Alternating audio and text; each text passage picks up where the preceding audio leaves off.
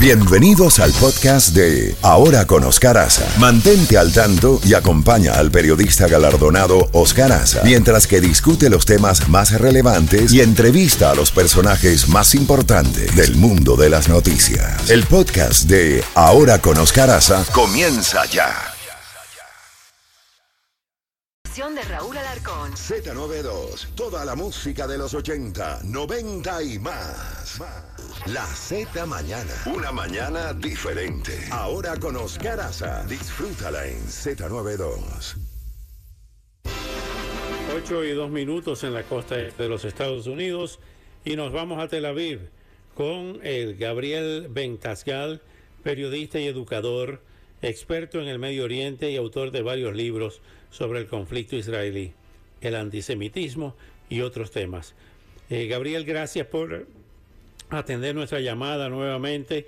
Eh, ¿Cómo ves este, este, este, intento de cambiar la narrativa de lo que está ocurriendo en la franja de Gaza, presentando ahora a Israel como el agresor, eh, jamás como las víctimas, y también esa ola de antisemitismo que estamos viendo en Europa? Buenos días y adelante. Eh, buenos días, eh, don Oscar. Mire, hay una, eh, una suma de variables para poder responder a eso. Por un lado, no olvidemos que Europa es la cuna del antisemitismo, es un fenómeno netamente cristiano-católico, que la mayoría de los católicos hoy, y el mundo cristiano en general, no es antisemita. Pero no todas las personas del mundo se han curado de esa enfermedad. Estamos hablando de un fenómeno que tiene dos mil años. Entonces, por un lado, los antisemitas que antes odiaban a los judíos entienden que no es legítimo y no es bien visto por una sociedad moderna ver y decir que acepta que tú eres antisemita. Pero decir que tú eres anti-israelí o que eres antisionista es aceptable. Entonces, por un lado tienes una cantidad de personas que tienen esos prejuicios y no se han curado de esa enfermedad. Por otro lado, tenemos que la mayoría de las imágenes que vemos actualmente van a ser y son del lado palestino. Y por lo tanto se ven destrucciones de edificios y de infraestructuras del Hamas producto del ataque de la aviación israelí durante las últimas horas. Súmale a eso que los cámaras que están adentro, la mayoría de veces son personas del Hamas que trabajan para eh, televisiones extranjeras. Entonces, si tú lo que haces, por ejemplo, como ha hecho el Hamas muchas veces, o otras organizaciones yihadistas, es mostrar un edificio con destrucción y colocar un muñequito en el medio para aumentar la eficacia de eh, la destrucción y del dolor humano, y bueno, lo hacen, no hay ningún problema, y en general las agencias de noticias del mundo compran ese tipo de narrativa o por ejemplo, el Hamas les dice que hay 250 muertos y que todos son civiles y ningún periodista que yo conozco, y mira que yo entré a la franja de Gaza muchas veces, va y verifica si lo que dice el Hamas es cierto o no. Entonces, y eh, eh, es algo que es un hecho. A eso súmale que la gente se va olvidando de qué provocó todo esto. Y todavía no estamos en la peor parte. Y es cuando Israel entre por tierra. Israel va a entrar por tierra y vamos a ver muchas más manifestaciones, muchas más críticas y muchos más muertos también de ambos lados, pero principalmente del lado palestino. Ahora bien, ¿qué significación tiene, qué significado tiene el hecho de que mañana el presidente Biden va en persona a Tel Aviv y a Jerusalén? A reunirse con Netanyahu y con las autoridades eh, del Estado de Israel. ¿Qué significación, qué simbolismo tiene eso? Mira, por un lado, eh, Joe Biden entiende perfectamente las necesidades de Israel y la necesidad para mí de entrar por tierra.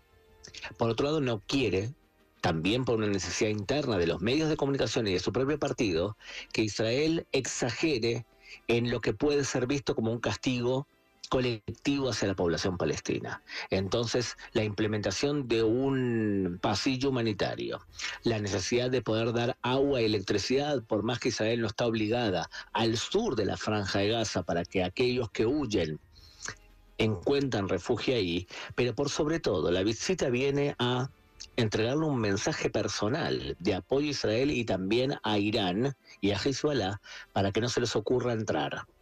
Porque si entran, el tío Sam va a actuar. Ese es el mensaje de una visita como esta. ¿Cree que finalmente se abrirá otro frente? Ha habido escaramuzas en la frontera del Líbano eh, con Israel, donde está Hezbollah, controlado por Hezbollah, eh, también de Siria. ¿Cree que es un plan muy bien orquestado para tratar de agredir a Israel por diferentes frentes? 50%, 50%. Por un lado, Hezbollah no tiene ningún problema en mostrarse como el gran líder de la revolución islámica, pero lado no quiere pagar el precio de un ataque contra Israel. Por un lado tiene 150.000 cohetes y 3.000 túneles para atacar al Estado judío. Por otro lado son chiitas. Y los chiitas odian a los sunitas. Y jamás es sunita. O sea que en el fin y al cabo pueden hacer algún tipo de ayuda táctica. Yo no estoy seguro si Hezbollah quiere ahora entrar, porque el Estado de Israel le dijo claramente que si esta vez atacan, no van a responder contra centrales y bases de Hezbollah. Van a atacar al Líbano, porque Hezbollah gobierna el Líbano ya. O sea, el que va a pagar el precio de todo esto es el Líbano. Y ten en cuenta que el Líbano está sumido en una crisis económica terrible y que la población cristiana y sunita Sham, eh, perdón, ahí, no quiere a Hezbollah no los desean y meter a todo el Líbano en un problema por algo que hizo Hezbollah no va a ser bien recibido por el resto de la población. Recuerda cuando explotaron 2.500 toneladas de eh, amoníaco militar. Todo el problema interno que se le creó a Hezbollah por haber mm, asesinado a esa cantidad de personas que no eran de Hezbollah. Ahora bien, eh, la pregunta, no sé si es una pregunta eh, tonta, pero mm, se nos ocurre, y es, estamos más cerca de una conflagración de la Tercera Guerra Mundial con todo esto que está ocurriendo. Mm, es una pregunta complicada porque hay cosas que no sabemos. No sabemos, por ejemplo, para que haya una guerra mundial como esta tenemos que, por lo menos, estamos de acuerdo, el acceso, la entrada de potencias. Porque eso si es una guerra entre Irán e Israel, no es un enfrentamiento serio entre dos potencias. Irán es un tigre de papel comparado con potencias en serio, que sí producen drones más o menos buenos y demás. Entonces tu pregunta es, ¿China va a entrar? No lo veo, ellos conquistan económicamente y no están interesados en ese tipo de problemas, menos con los musulmanes. La pregunta es si Rusia va a entrar. Y yo la verdad, mi evaluación es que Rusia se va a quedar afuera. Rusia no está interesada en meterse en otro frente más y además no quiere provocar demasiado tampoco a Israel, con el que tiene buena relación relativa, porque Ucrania desde hace meses le está pidiendo a Israel que le dé, que le venda cúpula de hierro, que es el mejor sistema para derribar cohetes en el aire, y también drones inteligentes. Si Israel se mete y ayuda a Ucrania con eso, no estoy seguro que a Rusia le convenga. Por lo tanto, es mejor para Rusia mantenerse afuera. Gabriel, como siempre, muchas gracias por estos minutos tan valiosos para nuestra audiencia y nos mantenemos en contacto hasta una próxima oportunidad. Un abrazo, don Oscar. Gracias. Gabriel Ventasgal, periodista y educador experto en el Medio Oriente, autor de varios libros sobre el conflicto israelí, el antisemitismo y otros temas. Director de Hatzat Hasheni, La cara de la verdad. Son las 8 y 10 minutos